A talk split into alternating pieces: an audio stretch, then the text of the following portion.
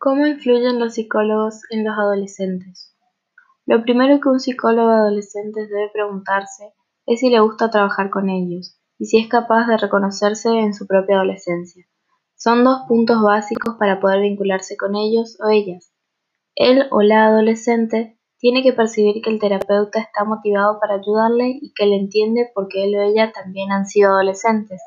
Es importante que el psicólogo no pierda de vista su propia adolescencia para no dejar de estar con lo que siente y entiende el adolescente. Este se abrirá al profesional cuando descubra que no se trata de una figura de autoridad más que le dice lo que tiene que hacer o lo que es mejor para él. Si además el profesional cuenta con cualidades como la proximidad, calidez y sentido del humor, el adolescente se sentirá más cómodo para abrirse aceptando mejor el tratamiento. Por otro lado, hay que tener en cuenta que la adolescencia es una etapa de muchos cambios, por lo que hay que estar preparado a lo que pueda venir. Que el terapeuta cuente con conocimientos amplios del desarrollo de la adolescencia y sus posibles cambios le ayudará a adaptarse mejor a lo que a veces es imprevisible.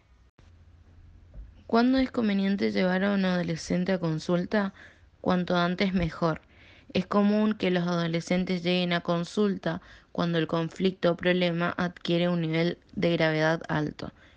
En ocasiones, debido al hermetismo que a veces muestran los adolescentes, es difícil para los padres darse cuenta de que su hijo no está bien y solo pueden darse cuenta de ello cuando el problema ya ha avanzado mucho. Es importante que, en cuanto los padres se den cuenta, acudan a terapia.